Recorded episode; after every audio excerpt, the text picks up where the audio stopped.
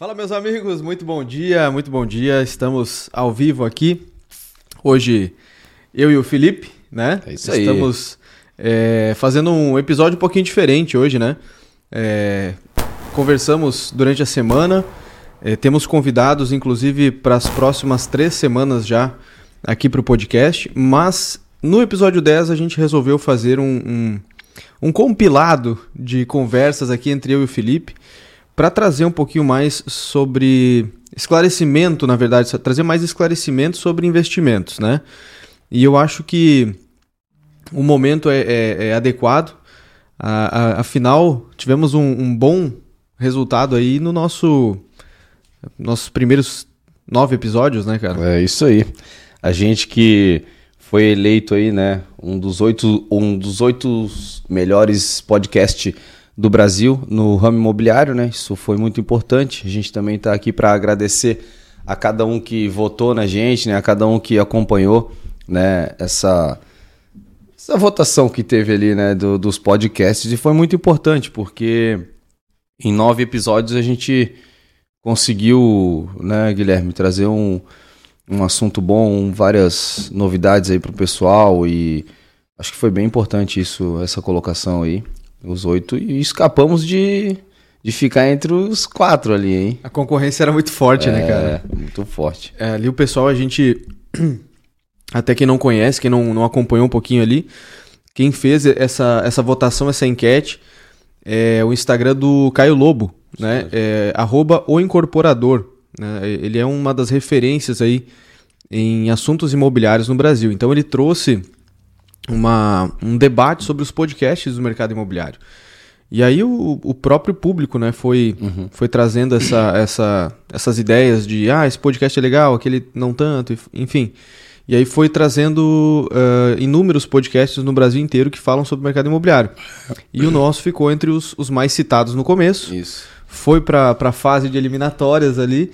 E novamente a gente teve uma, uma votação bem expressiva, né? Uhum. É, eu até comentei no, no, no Instagram do, do, do, podcast aqui, no vídeo que eu fiz no Story, comentando que a gente não estava pedindo voto ali para ser campeão a, a, a, todo custo, né? Não, não, era nem esse o objetivo, mas que a gente pudesse estar nos mais relevantes. E o pessoal realmente que gosta né, e acompanha a nosso, nossa trajetória aqui foi lá, votou e, e, a gente agradece muito. Então, é, é uma, uma relevância bacana já para quem está no começo, né? E o que eu achei muito interessante foi que muitas pessoas do realmente do Brasil inteiro aí, cara, é, até me chamou, né, na, na, no meu Instagram, chamou também no Instagram do, do podcast. É, e eu acho isso tão legal que a gente acabou é, fazendo parcerias. É, tipo, que nem eu é, fui chamado ali para uma uma menina lá do Rio de Janeiro, né? Uma corretora lá. E ela gostou muito do nosso trabalho. Nossa, eu vi vocês lá na, na, no, na, na votação ali do. do desse do, do, é, do, dos do pod... incorporador é do incorporador ali do podcast uhum. e achei muito legal muito bacana o projeto de vocês o trabalho de vocês e tal elogiou um monte e acabou virando uma parceria de Santa é Catarina né? RJ então a gente está tá em contato ali para estar tá fazendo alguma, alguns negócios juntos também isso é muito bom, cara. Sinal que foi, foi longe, tá indo longe tem muito para para acontecer, pra né? acontecer ainda. É, isso aí retoma aquele papo, né, cara, de das parcerias, né? Uhum. Que a gente estava aqui conversando com outros convidados também. E a gente bate muito nessa tecla, né? Da, das parcerias, do, do, do que os corretores precisam para desenvolver o um bom trabalho no mercado. E uma, um dos pontos que eu acredito é realmente as parcerias. Até vou dar um exemplo aqui. Não sei se a gente já citou isso, mas é, é, muito raro vender um apartamento de mais de um milhão, por exemplo, em pouco tempo. Isso. Né? Acho que até pode ser que a Tilene esteja nos assistindo agora. É ela, verdade. Ela é uma cliente, amiga e, e acompanha o podcast. Um abraço até para a Tilene se estiver nos ouvindo. Mas em questão de 15, 20 dias, a gente vendeu o apartamento dela. E foi uma, uma venda, além de rápida, né? Uma venda que foi muito boa para ela. Então, se a gente tivesse sido egoístas a ponto de não, não vamos passar para ninguém, vamos vender sozinho, a gente poderia ter feito uma comissão maior, mas poderia ter prejudicado a cliente que queria vender naquele momento por uma oportunidade de negócio que ela tinha, né? Verdade, perfeito. Então, é, essa, essa leitura eu acho importante, não só pensar no lado financeiro, mas também do lado da pessoa, do lado que é, nos proporciona a venda do apartamento, né? Que é o cliente. Que é o cliente. E também aproveitar esse começo de podcast aqui para estar tá agradecendo a todos os nove episódios que passaram por aqui, né? Que foi muito bacana, o seu Riboli, a dona Nirley, o pessoal do AWS, o nosso amigo Elbit, que também está aqui nos acompanhando, né? O nosso amigo José, da, da Construtora Smart, Fabrício. junto com o Fabrício. Então, o tá, Bruno. O Bruno do, do Parque Camboriú. Então tá. O Renan. Isso. Tá com. É, agradecendo eles, né? Por ter participado aqui com a gente, por ter feito parte desses nove episódios, fechando dez hoje, né? Então, tem muita coisa pela frente aí. Semana que vem também tem mais umas pessoas importantes aí do mercado aqui com a gente. E hoje a gente vai falar um pouquinho então de investimentos, né, Guilherme? Isso aí. Falar um pouquinho de investimento da, da região aqui. É, o Guilherme que sabe muito bem, né, dessa parte de números e investimentos. Fala um pouquinho pra gente aí do investimento, da, da cidade e região. Tá, eu vou, eu vou tentar ser o, o mais claro possível né, na questão do, do, né, do tema investimento e tentar não, não focar tanto aqui, né, porque a gente sabe que tem corretores do Brasil inteiro que, que nos ouvem, né? E a gente sabe da, da dificuldade, eu entendo isso, a dificuldade que é de você performar e rentabilizar em todos os lugares. Porém, como eu sempre digo, inclusive eu postei ontem um vídeo falando sobre isso, na, na descrição estava escrito o seguinte: é, investir em imóveis não é sair comprando qualquer imóvel. Né? Então você precisa ter uma estratégia em cima dessa tua compra. Afinal, é um investimento. Né? Se esse for teu objetivo. Se for moradia, cara, é onde bater o coração, vai, né? Mas quando se trata de investimento, a gente tem que saber separar essa parte emocional e a parte financeira. Né? Então eu acredito que é, não, não, não pode ser misturado uma coisa com a outra. Já tive clientes que misturaram, deram certo porque a região ela é rentável, né? mas não foi o investimento mais otimizado possível. Por exemplo, Tive um cliente que comprou um imóvel, ele queria comprar em é, Balneário Camboriú, Praia Brava, e acabou uh, indo para Pissarras. Não é uma região ruim, porém lá ainda está em crescimento, aqui está mais consolidado. Para o objetivo que ele tinha naquele momento, que era fazer uma compra na planta e uma revenda rápida, eu avisei, não vai ter demanda para revenda nesse momento lá. Lá está em crescimento, é o momento agora do investidor para longo prazo. E aquela questão da teimosia, né? Sim. Que o cliente é, tem todo o direito de comprar o imóvel que ele quiser. Mas a gente direciona a melhor opção possível dentro daquilo que a gente conhece. Como a gente sempre fala, a gente respira o mercado imobiliário basicamente 24 horas por dia, é, vendo lançamentos, é, estando a par da, dos novos lançamentos, pré-lançamentos, terrenos que ainda estão por sair em empreendimentos. Então a gente sabe o que está acontecendo. E o cliente muitas vezes não, ele pesquisa na internet, ele é, mora por aqui, mas não, não domina o mercado. E aí aconteceu isso. O cliente ficou basicamente três anos com o imóvel, sendo que ele queria fazer um pagamento de um ano e meio, mais ou menos, e acabou não conseguindo fazer essa revenda rápida. Vendeu, teve lucro, mas demorou bem mais. Se ele não tivesse esse fluxo de caixa para segurar essa, essa compra, poderia ser uma compra problemática para ele. Em que sentido? É devolução de imóvel, é multa, né? Aí vem a, a questão que não, não é um investimento saudável. Alguns casos que aconteceu, passou pela gente ali, né, também, há um tempo atrás. E não é, não é baixa essa multa, né, cara? Então, não, não. Não é baixa. Geralmente as construtoras é, determinam 50% sobre o valor pago. Então tu pagou 100 mil, toma multa de 50 mil. Sim. Eles te devolvem 50. Esse é o preço que tu paga. E fora que tu perde a, a compra, tu perde a valorização. Isso tudo é sobre o valor de compra, né? Não é sobre o valor de... É. Tu comprou por 500 mil, virou um milhão lá, tu vai, né? Vai é. receber ali 250 Sim. mil, né? E é como você falou ali, né? O, o cliente ele tem direito de né? comprar o que ele quiser, Sim. né? Ele, tem, ele tá, tá com todo o direito. Só que a teimosia é um. É complicado, né? A gente passou isso essa semana, né? E... É que muitas vezes o cliente ele, ele acaba misturando as coisas. É.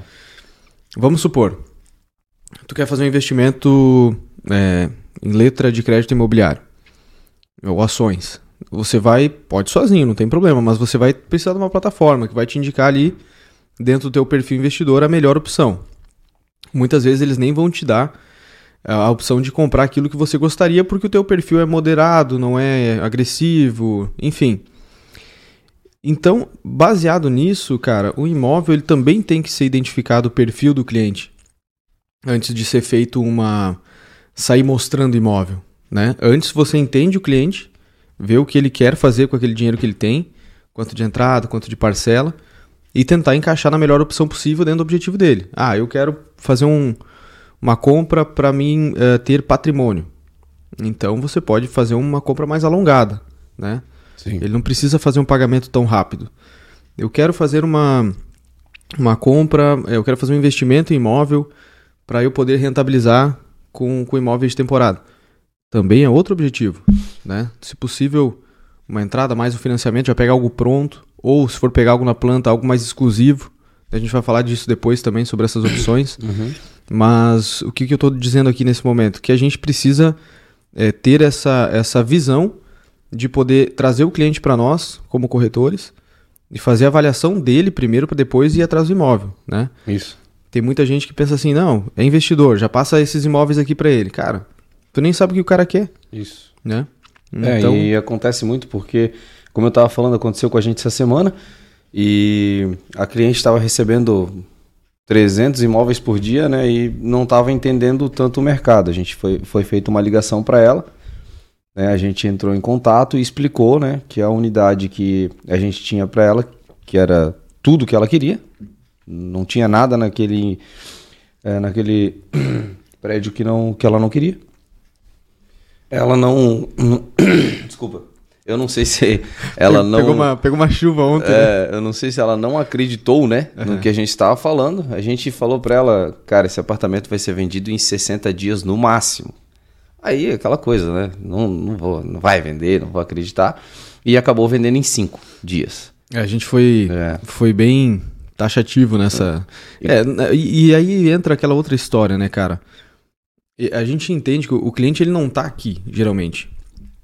Eu até depois vou voltar a falar aí sobre o que eu tava é, comentando sobre não dizer em específico as coisas daqui. Uhum. Acabei fugindo um pouco do assunto, mas o que, que acontece com o cliente quando ele não tá no local de compra? ele tem insegurança. Isso. Né? A gente recebeu o contato de, de algumas construtoras de fora. E nos gera uma certa insegurança também. Né? Como que o pessoal trabalha? Como que, que vai ser essa entrega?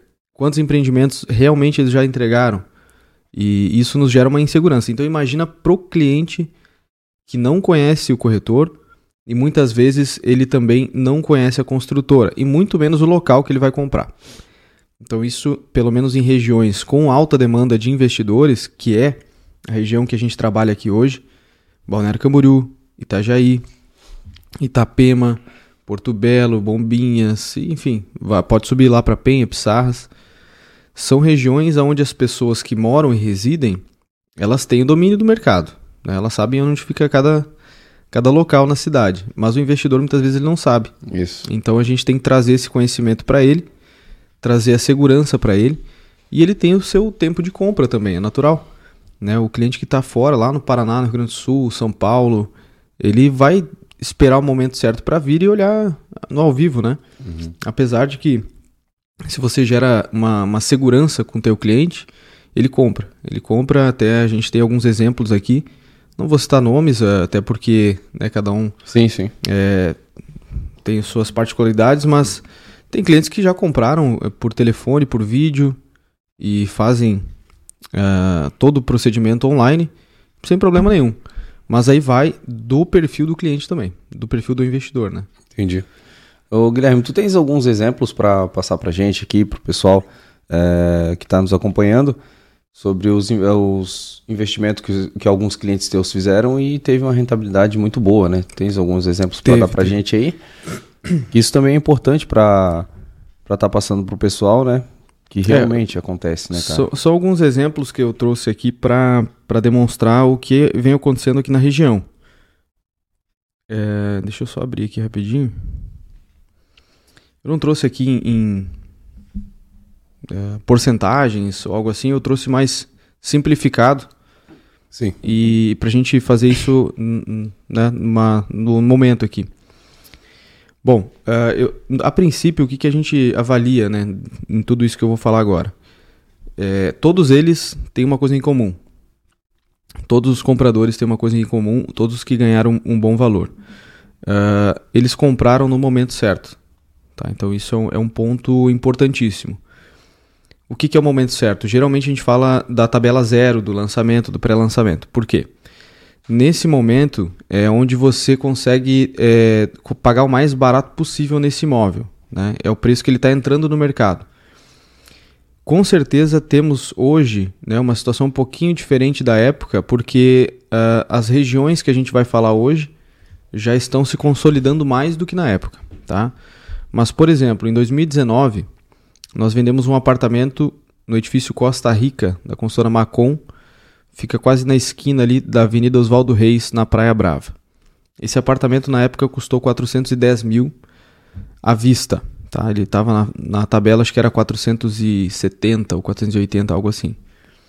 Então os compradores fizeram um bom negócio, pagaram 410 mil à vista, foi uma opção do comprador na época, que estava com esse valor é, parado, enfim, rendendo ali um X por mês, e ele resolveu fazer o um investimento no imóvel. Né? Esse, esse imóvel, quando ele comprou, já não, não era tão tabela zero, porque o empreendimento já estava subindo. Mas foi uma estratégia, inclusive, da construtora, né, que lançou o empreendimento já incorporado, mas a obra já é em andamento. Então, é, ela pagou, quem sabe, na tabela 2, mas pegou uma tabela boa. Esse apartamento hoje ele vale 900 mil. Ele teve mais de 100% de valorização. Tá? Isso a gente pode colocar em torno aí de 4 anos, né, que foi 2019. Então a gente tem essa, essa visão de que hoje né, a gente comenta muito sobre os investimentos de renda fixa. E até no, em algumas postagens que eu leio no Instagram, o pessoal é, comenta muito sobre isso. Não, mas se eu tivesse um milhão, eu prefiro deixar ele rendendo 1% ao mês. Só que você se engana, meu amigo, com um detalhe muito importante. O imóvel, além. Porque isso o pessoal fala, ele se baseia pela rentabilidade do aluguel. Ah, dá 0,4, 0,3. Ok, o aluguel em imóveis ele não é tão rentável. Porém, ao mesmo tempo que você tem uma rentabilidade com o aluguel, você tem a rentabilidade do imóvel. Certo? Então, se eles tivessem colocado esses 410 mil aplicados na época, eles poderiam ter uma rentabilidade média de 12% ao ano, 13% ao ano. Aqui, no investimento, eles tiveram mais, mais de 20% ao ano. Entendeu? Fora a rentabilidade agora que eles têm com o aluguel, se eles quiserem. Hoje mora a filha do casal. Né? Então também já serviu para isso, porque se eles fossem deixar esse dinheiro parado na época, não chegaria nos 900 mil hoje e eles não comprariam esse mesmo apartamento. E tem tudo para valorizar muito mais, porque a Praia Brava vem num crescimento. Isso eu tô te dizendo de, o valor atual, né, cara? Atual. Porque né, a gente não tem como prever é, o futuro, mas a gente sabe que aonde tem investimento público e privado, o futuro é promissor. Isso é, é certo. Então a gente sempre avalia isso. Ah, tá, é um local sensacional, mas tem investimento aqui? Alguém está olhando com carinho para esse lugar ou não? Né, a gente sabe que tem locais aí é, em outras praias, cara, locais maravilhosos, mas não tem investimento. Não tem interesse público naquele local, nem privado. Então acaba ficando estagnado. O imóvel que valia 150 vale 180 depois de três anos. Então, para investimento não é negócio. Entendi. E investimento é isso aqui, é o cara rentabilizar em dois, três anos, ter um, um valor que ele jamais teria com esse dinheiro parado. Uhum. E é isso que eu quero dizer pro amigão ali que fala que o dinheiro parado da, da rentabilidade. Rentabilidade é uma coisa, cara, alavancagem é outra. Você não consegue no mercado financeiro ter o que o imóvel faz, tá? Isso é, é, é uma é um fato, não, não tem nem discussão em cima disso. Uhum. Dentre outros imóveis, cara, que eu peguei aqui brevemente, olha só. A gente teve um, uma situação, uma oportunidade de negócio em 2021. Então fazem dois anos, foi mais ou menos nessa época, junho, julho de 21. Desculpa. E aí a gente é, entrou para negociação com um valor é, não total, mas um, uma grana de entrada e um parcelamento com a construtora que ainda se, se mantém e vai se manter até após a entrega. Tá? Uh, então, quer dizer, eles não colocaram todo o capital para fazer a compra do apartamento, mas eles adquiriram um valor de 617 mil o valor do contrato, né? E hoje já vale 900 mil esse mesmo apartamento. O que, que eu quero dizer com isso? Você tem a valorização não sobre o que você coloca no imóvel. É, foi dado 200 e poucos mil de entrada, mais as parcelas. Então, a, a, valorização que ele teve sobre o total, que ficou quase de 300 mil nesse, nesse exemplo, é, é sobre o valor do imóvel, não sobre o valor aportado. Então, isso também é uma situação que no mercado financeiro tu não consegue fazer. Tu bota 200 mil, tu vai ter uma rentabilidade em cima daqueles 200 mil. Por mais é, seja ações, seja. De novo, pode ser o que for, o papel que for. Porém, no imóvel tu tens essa rentabilidade em cima do valor de mercado do imóvel. Então, nesse caso aqui, ele começou a rentabilizar a partir do momento que ele comprou, sob valor total. 617 mil o, o dia que ele comprou, hoje vale mais de 900 mil. E ainda não está pronto. Tá? Então, isso é um, um, um caso relevante, importante. Fazem apenas dois anos que eles compraram eles já tiveram essa alavancagem interessante para valor. E detalhe, se eles quiserem vender hoje, esse apartamento é mais um exemplo que não dura 60 dias no mercado. Pois é, eu ia te falar agora. E se é. quiser vender hoje, já tem um lucro absurdo, né? Tem cara? um lucro e tem demanda, porque também é Isso. é outra coisa que o pessoal fala muito. Ah, mas imóvel não tem liquidez. Não tem liquidez, imóveis ruins. Imóveis que não tem mercado, tá? E isso é relevante também. É porque. Desculpa mais uma vez, né? O padre ontem me judiou. tipo assim, ó, eu até ia comentar com isso. É, teve muita discussão, né, eh, no vídeo que a gente postou é, ali no, no Além dos Tijolos, e teve muita discussão do, do mercado financeiro com, com a gente ali, né, por conta de pessoas que não são daqui, são pô, de cidades muito longe, e querendo tirar o exemplo da cidade dele, né? Sim. Aí, pô, a gente não tá falando lá da, da cidade dele, a gente tava falando da região aqui, né? Certo? Então, por isso que tem toda a diferença, né? Não ter liquidez, mas da onde que a gente tá falando? De que cidade que a gente tá falando, Sim. né? É, nesse, nesse exemplo aqui que eu citei, em dois anos, é, vamos colocar ali uma valorização de, de é, um pouco mais de 50%. Eu não fiz as contas em porcentagem, mas até a gente nos coloca à disposição no Instagram ali para quem tiver alguma dúvida e queira ver esses cálculos detalhados, que aqui fica ruim, né, de ficar passando isso. Sim. Mas ali a gente pode é, desmembrar esses números aqui e mostrar para vocês. Quem tiver curiosidade pode chamar lá que a gente vai responder vocês.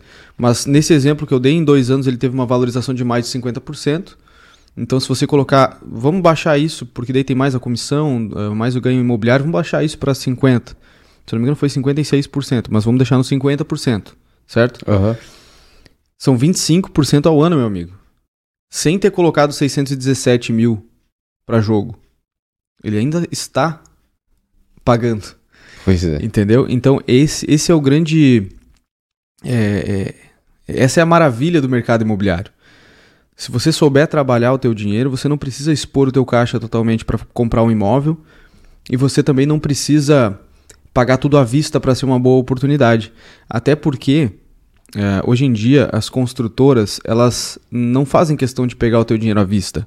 Isso eu estou dizendo as construtoras mais é, robustas, né? Porque elas trabalham com o fluxo de caixa durante a obra e tá tudo certo. Porque o reajuste, a gente nunca fala assim, ó, comprei um imóvel durante a obra. A gente não fala em, em juros, por exemplo. Porque o reajuste ele tem que acontecer. Isso é um outro debate também, pessoal, muita gente não sabe que apartamentos na planta têm que ser reajustados. O que, que é o reajuste? É o, o, o, pagamento geralmente do CUB ou do INCC durante obra, né? Esse reajuste é para acompanhar o preço dos insumos para a fabricação daquele imóvel. É ferro, concreto, areia e por aí vai. Então ele acompanha mais ou menos a inflação, né? Porque se vamos supor, eu comprei um apartamento a 500 mil e eu não tenho nenhum reajuste e eu vou pagando parcelado. Cara, mas peraí, eu vou te entregar esse empreendimento daqui 5 anos. E, e o, o, preço dele ele vai ter a valorização, mas tudo bem, eu te vendi por 500 mil. Mas eu vou ter que fabricar esse imóvel durante 5 anos com alteração de valores de todos os insumos para mim te entregar um, o que produto que eu vou te entregar. Entendeu? Então não tem entrega, não, não, tem, não se sustenta isso. Então o reajuste é justamente para é, deixar justo a negociação e para atualizar o valor de mercado também do imóvel. Claro que a, geralmente a, a, valorização ela é muito maior do que o reajuste. Né? Então, tudo isso uh, que, gente, que eu estou comentando, todos esses detalhes, são estratégias que você precisa levar em conta, são números que você precisa levar em conta para formar a tua estratégia de compra. Se a minha estratégia de compra for revenda desse imóvel, por exemplo, eu não preciso dar uma entrada muito grande, eu dou uma entrada menor, já que a valorização dele vai ser maior que o meu reajuste. Então, uh, vou dar um exemplo do meu caso. Comprei um apartamento, 495 mil, caso real, tá? Uh, em, em, cálculos assim do reajuste deu entre vai dar nos últimos 12 meses deu entre 8 e 9%, correto? O, a valorização desse imóvel até agora é, ela está em cerca de 20%. Então, essa diferença é o meu lucro, é a minha alavancagem, é a minha diferença de, de, de ganho. Né? É, conforme você vai pagando, você vai tendo a, a, maior valorização ainda. Então, você pode esperar um certo tempo, um ano, dois anos. Tem quem fale que é melhor vender lá no final, tem quem fale que é melhor vender antes. Tudo depende do time que você quer. É, se tu deixar pouquinho tempo, você vai receber esse teu lucro menor, obviamente. Sim. No, no momento mais rápido, mas aí você também tem a possibilidade de comprar outro, né? Uhum. E já fazer revenda. Se você deixar mais tempo, teu lucro ele se otimiza, ele é maior, porém pode demorar mais para vender, porque daí a entrada do, do comprador lá na frente, possivelmente o, o morador final, o cliente final, ela também tem que ser maior. É, e tem, tem muitas, muitas dúvidas também com, com clientes que a gente também já passa por isso sempre, né? É, que o cara ele olha, pô, Felipe, preciso de um apartamento para mim e tal, beleza. É, qual região? Quero ah, região tal. Ah, tem um apartamento aqui, 600 mil e tal. Não, não dá para mim, porque 600 mil eu não tenho. É, cara, teria como vamos por esse cliente que ele olha para os 600 mil, ele se assusta, né?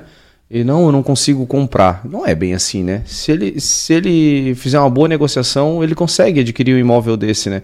De 600 mil com pouca entrada, né? E não tendo todo esse valor em caixa, né?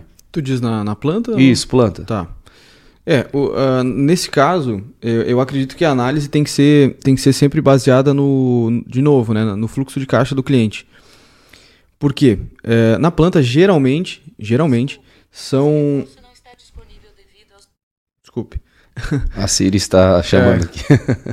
é, geralmente são uh, é, 10% de entrada. Tá? Esse é o valor que as consultoras pedem no, no momento do, do ato, né, da assinatura do contrato. Então a gente, a gente tem que começar a, a fazer estratégia nesse momento. Né? Vamos supor, teu exemplo, tu disse que o cara quer comprar um apartamento de 600 mil. Ou, ele quer, Não, ele, ele quer menos que isso. Né? Ele queria comprar um apartamento, ele falou, ele gostou do uhum. apartamento, certo? Tá, ele perfeito. Achou, ó, gostei, gostei do apartamento, é, quero ver essa negociação aqui. Beleza, deixei aqui pra ele, ó, o apartamento avaliado de 600 mil. Aí, tipo, antes de qualquer coisa, ele, na cabeça dele já, tipo, Sim. não, não dá, 600 mil pra mim é na, é muito. Na cabeça dele, ele queria comprar um apartamento de 400. É. É, não, mas é, isso acontece, é muito normal é, a, gente, a gente primeiro que a gente se limita é, mentalmente né, sobre a questão de valores. É óbvio que a gente tem que avaliar, isso eu não estou dizendo, ah, a gente se limita para comprar um imóvel. Estou dando Sim. uma de coaching aqui uhum. para, ah, tem que comprar apartamento caro, não é isso. Mas a gente se limita em valores antes de começar a, a fazer uma busca no imóvel, né? Isso. Então, eu vou comprar um imóvel para mim e para minha família, e aí você para e pensa, não, eu acho que eu consigo comprar até uns 400. E aí tu trava naquilo. Uhum né? Sendo que, vamos botar o exemplo que tu colocou, você vem e me mostra um apartamento de 600. Isso. E é o apartamento que a gente precisa, é o apartamento que eu quero, só que fica essa diferença de 200 mil que eu não tenho. Sim. Né? Mas, quando você compra apartamento na planta, olha só como, é, como não é tão distante o cálculo, dependendo da negociação, tá? É, então vamos voltar. A construtora geralmente ela vai pedir 10% de entrada. 10% para 400 é 40, 10% para 600 é 60. Então tu tens uma diferença pequena de 20 mil. Né? Muitas vezes a consultora pega carro, a consultora parcela a entrada. Então dá para chegar nessa diferença de 20 mil de algum formato. Tá? Isso eu não tenho dúvidas que o cliente, que se ele quiser fazer, ele faz. Como já fiz, venda para cliente que não tinha toda a entrada, ele foi lá e deu o carro para complementar. Sim. E fez um baita negócio, porque é aquela coisa, o carro ele dá despesa, ele é, é um mal necessário, né? Uhum. Na, muitas vezes ele não é um artigo de luxo, mas um, um, um ativo que a família precisa. Buscar o filho na escola, ir para o trabalho, fazer a função do dia a dia. E o Uber é, custa dinheiro. Então o cara tem o carrinho dele, às vezes não, não vale muito, mas ele vai depreciar com o passar do tempo. Sim. Se ele colocar no imóvel, aquele carro lá vai dobrar o valor dele. É, então tem como Entendeu? sim, né? Tem. Porque geralmente o cliente assusta, né? Assusta. Não, não, não dá. E esse, e esse dado que eu estou dando aqui, esse, esse detalhe, ele é relevante para a entrada, mas para a parcela ele, ele é a mesma coisa. Então, do planejamento familiar, às vezes você olha assim, cara, eu tenho eh, até 4 mil de parcela. E o cara não quer pagar tudo isso aí, mas ele conseguiria. Né? Então, tudo isso precisa ser avaliado. Em quanto tempo vai ser feito esse empreendimento? Qual é o prazo de, de parcelamento da consultora? Hoje a gente sabe que tem construtoras que parcelam até 120 vezes direto. Então, tu não precisa ir para banco se não quiser. Né? Claro que tem o reajuste é, CUB ou INCC durante a obra, após a entrega ele, ele aumenta. Né? Então, nesse é, tempo de, de entrega e pós, você aí va- avalia se vale a pena ir para banco ou não. Mas se não quiser ir ou não tiver caixa para isso ou não tiver declarações para isso, você pode seguir com a construtora. Então, tem como, tem como. Não, é, eu- a minha dica para quem tem essa, essa trava, é, digamos assim, para comprar esse imóvel, é que avalie todos os pontos, principalmente na questão do fluxo do pagamento. Se encaixar no teu fluxo de, de, de recebimento, não tem por que não comprar.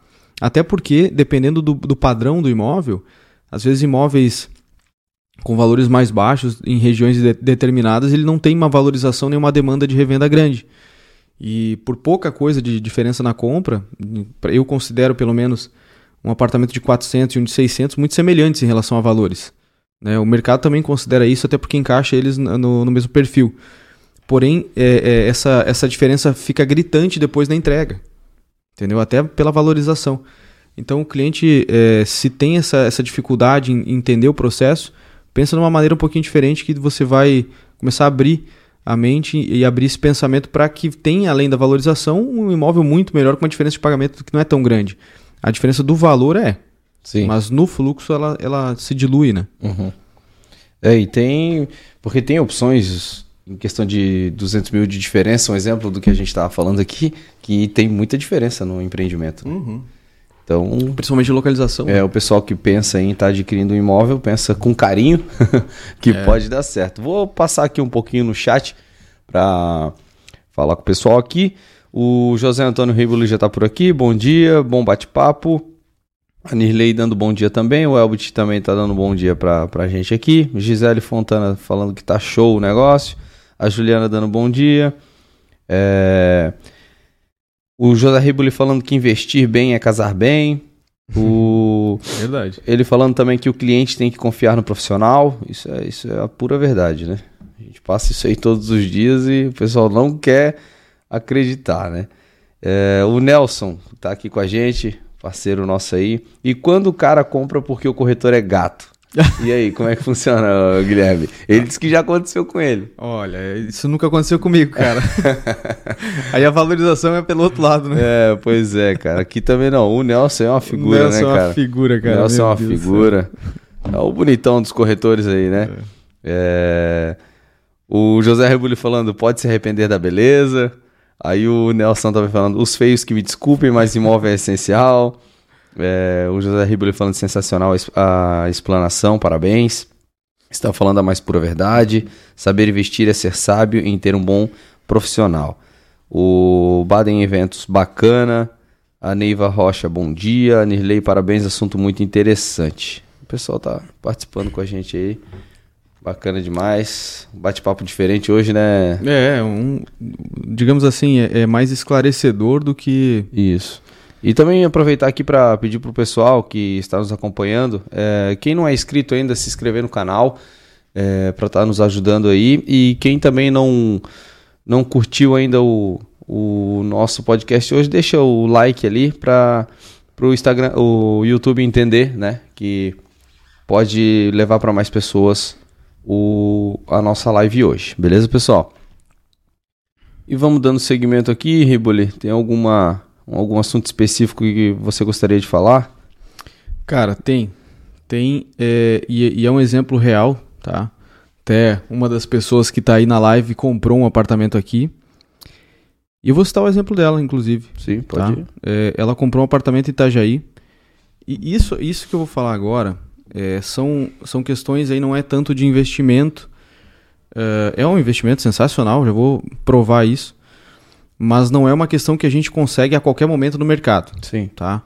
É uma situação bem fora da curva que a gente fala assim, é a, é a mosca branca dos olhos azuis, né? Aham.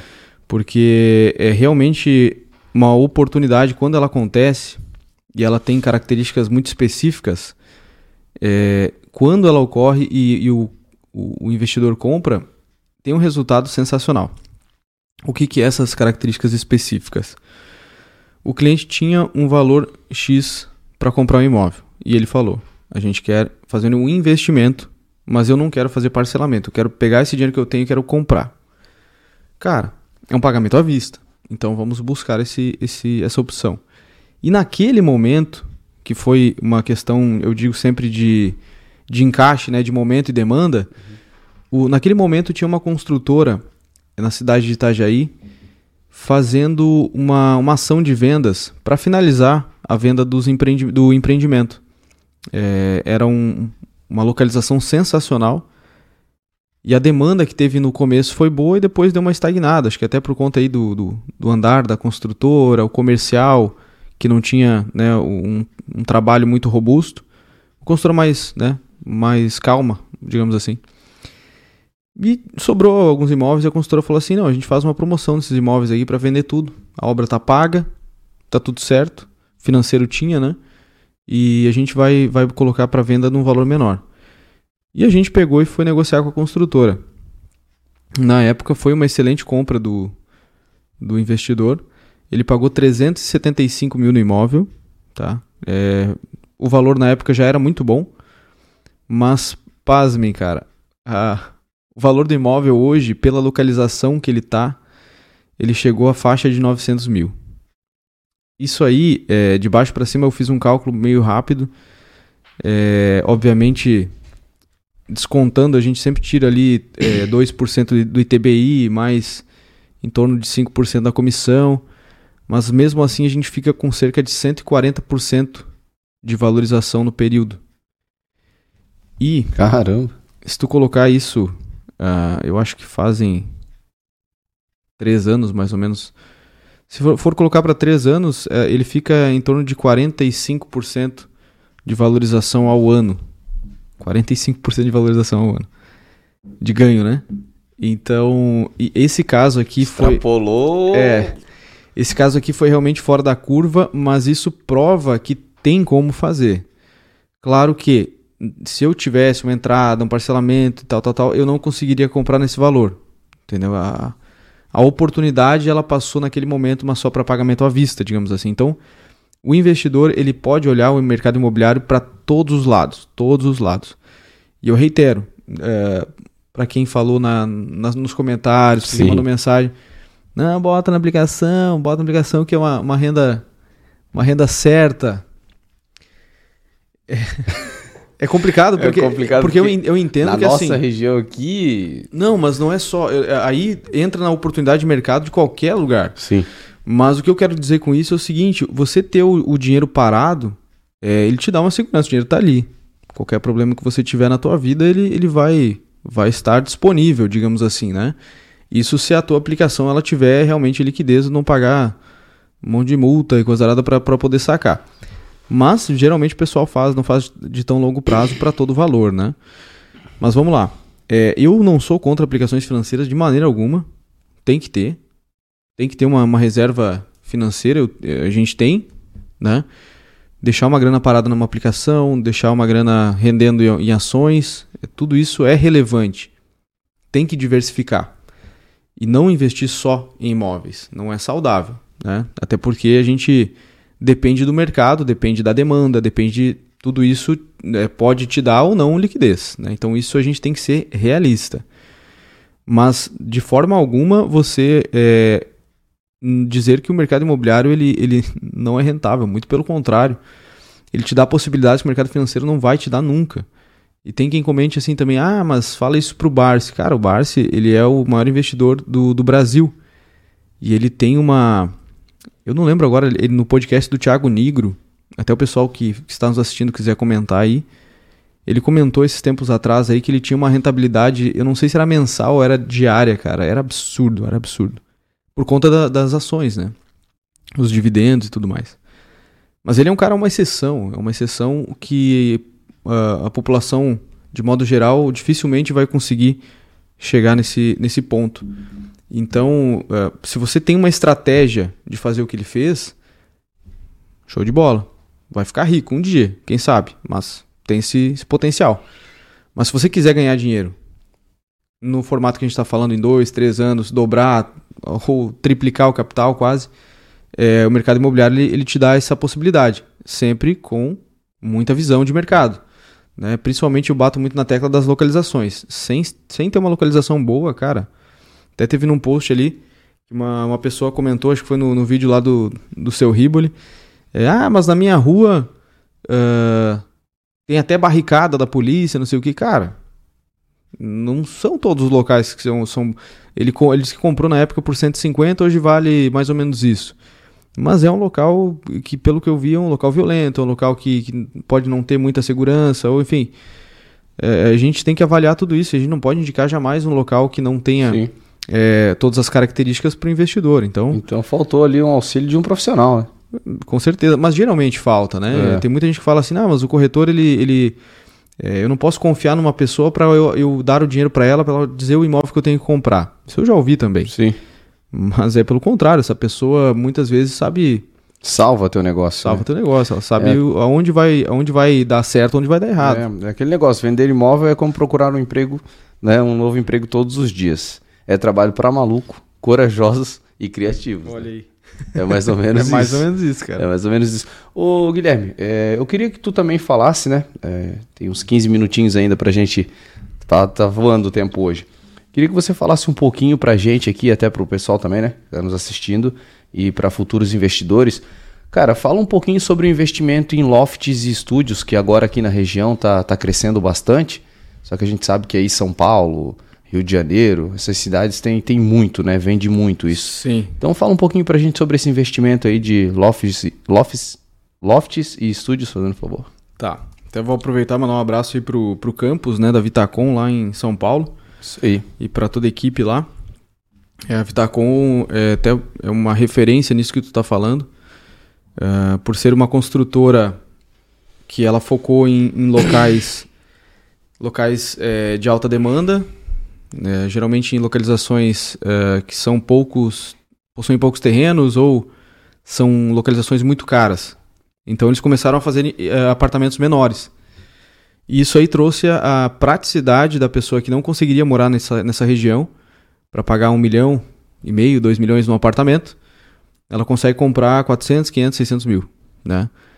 Então isso trouxe uma possibilidade diferente para o público comprador. E, obviamente, toda a oportunidade que aparece no mercado, o investidor vai olhar com bons olhos, né? E, e os investidores também começaram a ver que nessas regiões o aluguel era muito rentável.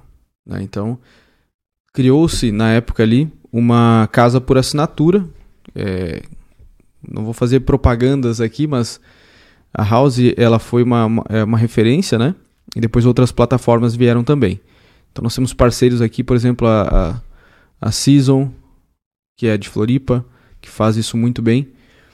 E também tem empreendimentos muito bons. Inclusive, é, tive a oportunidade de investir, eu e, o, e um amigo meu, o Matheus, em uma opção lá, na Praia do Rosa, para esse fim.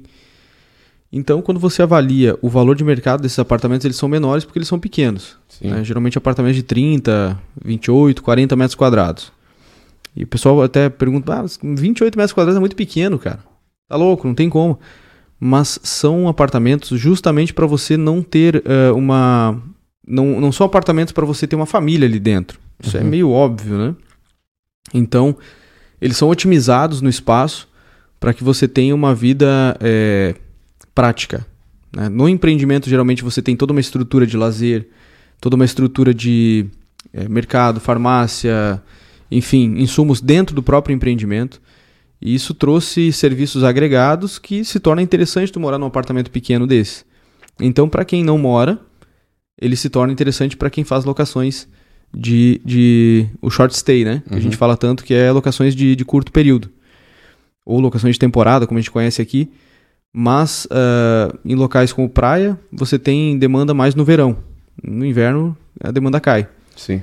E no short stay, em localizações tipo São Paulo, por exemplo, tenho conhecidos que, que utilizam disso para poder ficar lá duas, três semanas, aí retornam para a cidade natal, ficam uma semana com, com a família, retorna para São Paulo para trabalho e vai alugando esses locais aí não tem um local fixo, né? Isso. Então, é, para isso é sensacional. A gente sabe que a locação é, residencial anual ela tem uma média aí de 0,4, 0,5% ao mês de rentabilidade. Né? Ela, ela, ela, não é tão grande, não é tão alta. Então, vamos pegar, por exemplo, aí um, um apartamento de um milhão, hoje você paga 5 mil de aluguel, nessa faixa. Uhum. Tá?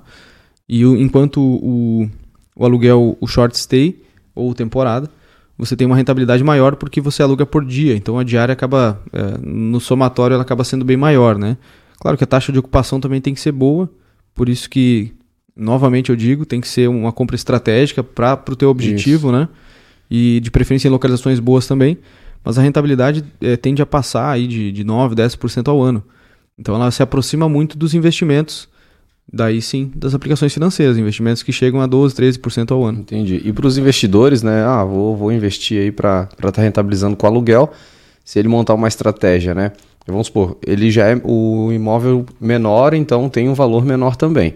O cara está investindo hoje para rentabilizar com aluguel, ele pode estar, tá, vamos supor, comprando um na serra, comprando um na praia, comprando um em praias fora, da, fora do, do, da nossa localização aqui. Como o valor é menor, com. com... Cara, com, com um milhão tu compra uns 4, 5 apartamentos. É, aí ele pode estar rentabilizando no inverno, no verão e, e tipo, o, o, ano, todo, o, o é. ano todo. É. Se ele comprar, vamos supor, se ele investir em um loft em São Paulo, ele vai estar rentabilizando o ano inteiro, porque São Paulo não para, né? É a cidade que não para nunca. E vamos supor, ele tem um lá no Rosa, vai estar tá rentabilizando no verão, né, o verão inteiro em aluguel. E se ele tiver um lá para para serra, lá onde é mais frio, tipo, um exemplo, Gramado, já vai estar tá rentabilizando ali o inverno bacana também. Então, para o investidor é muito interessante é. essas unidades aí de é. loft e estúdio. Né? Ele vai otimizar o investimento, né? Uhum. Porque se, se tiver só no... Vamos colocar só na praia. Sim. É mais quando tiver calor. Ou verão. Né? São, são épocas específicas. E se ele variar isso, se ele diversificar, ele consegue ter para o ano todo facilmente. É. E para objetivos diferentes. Tem um que é lazer, né, que seria praia. Isso. E Gramado, por exemplo, também é, é muito lazer. E já São Paulo já é mais é, trabalhadores, já é mais eventos, né, empresários. Então tem essa diferenciação também. E, e nessa diversificação é, cara, é sensacional. Dependendo do objetivo, se a pessoa quiser criar patrimônio e não tiver pressa para ter lucro, por exemplo, ela pode fazer um pagar o outro. Né? Isso é uma estratégia perfeitamente aplicável. A gente já fez isso no, no, no papel para um, um, investidor nosso. Na prática, ela vai se dar de uma forma diferente um pouco, porque vai de depender da, uh, da ocupação do imóvel. Sim. Né? Mas, cara, com, com uh, localizações interessantes, a ocupação tende a ser alta a gente pega já exemplos do mercado mesmo, né? Não precisa uhum. inventar a roda para achar que vai fazer. Não, já tem dados no mercado que te mostram, olha, aqui a ocupação hoteleira ou de apartamentos, Airbnb, Booking nessa região é de tantos por mês, né? Ocupação aí de 15 dias por mês. Uhum. Então uma ocupação de 50%. E aí tu vai fazendo a, a, a, tua estratégia, né? Então focar em algum que tenha de 70%, 80%, se for melhor, né? Se for é. mais tempo, melhor, né? Vai ter mais lucro. E fora que ele também pode estar tá usando, né, cara? Fora que ele pode estar tá usando Pô, também, né? Vou pro Rosa, uso no final de semana. É. Aí saiu de lá, segunda-feira já tá alugando novamente. É, até foi engraçado porque é, essa que eu, esse exemplo que eu citei, que é, que é meu e do Matheus ali, a gente é, no, no início falou, cara, vamos, vamos investir, mas não investimento, assim, era Sim. mais pra gente usufruir, né? Depois a gente começou a fazer as contas e falou, cara, isso aqui é um baita negócio, cara. É. Né? Vamos deixar alugado aí, quando a gente precisar, a gente vê se, se vai lá ou não, porque a rentabilidade é o foco do negócio, Sim. né? Então, uh, saiu como um negócio meio que de lazer e acabou ficando para investimento mesmo. E fora isso, cara, o que eu sempre cito também, o imóvel ele continua valorizando.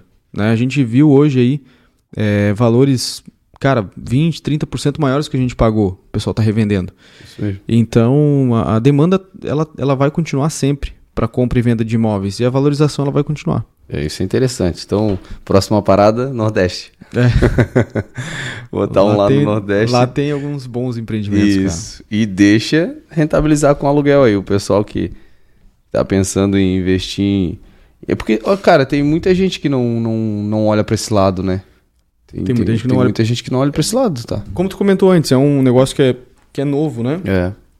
É, não, não novo, ah, é esse ano que começou. Sim, já, sim. já tem um bom tempo já. Mas para os investidores clássicos, o aluguel não é uma opção. Né? Tem muita gente que não gosta de aluguel pela baixa rentabilidade, que é o que eu estava falando antes.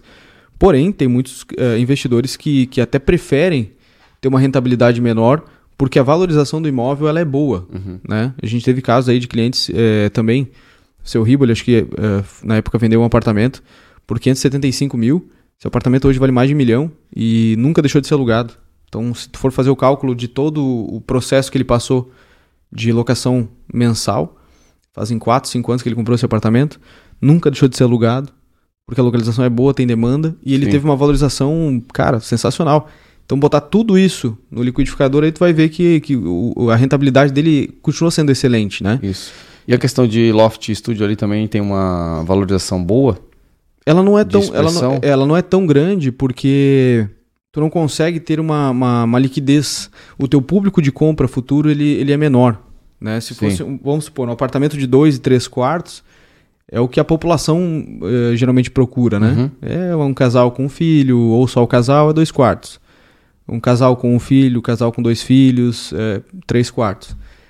Então, uma pessoa sozinha, o que está se tornando mais em evidência também? A pessoa hoje está solteira ou separada, ou quer viver sozinho, né? É, cada vez menos nós temos essa, essa visão de, de, de ter filhos e coisa. Isso. Então também pode ser que no futuro se dê uma, um- uma possibilidade diferente. Mas hoje o que eu vejo em relação aos lofts é principalmente pela rentabilidade. É. Ele vai continuar a valorização, mas não tanto que nem esses outros imóveis aí. Até porque em números, né, reais tá, tá assim diminuindo, né? O pessoal tá, Sim, sim. tá não, não tá querendo mais ter filhos Isso, deles. isso aí é um outro ponto também que o pessoal comenta muito, né? Ah, porque os imóveis eles vão começar a baixar valor porque a população está diminuindo.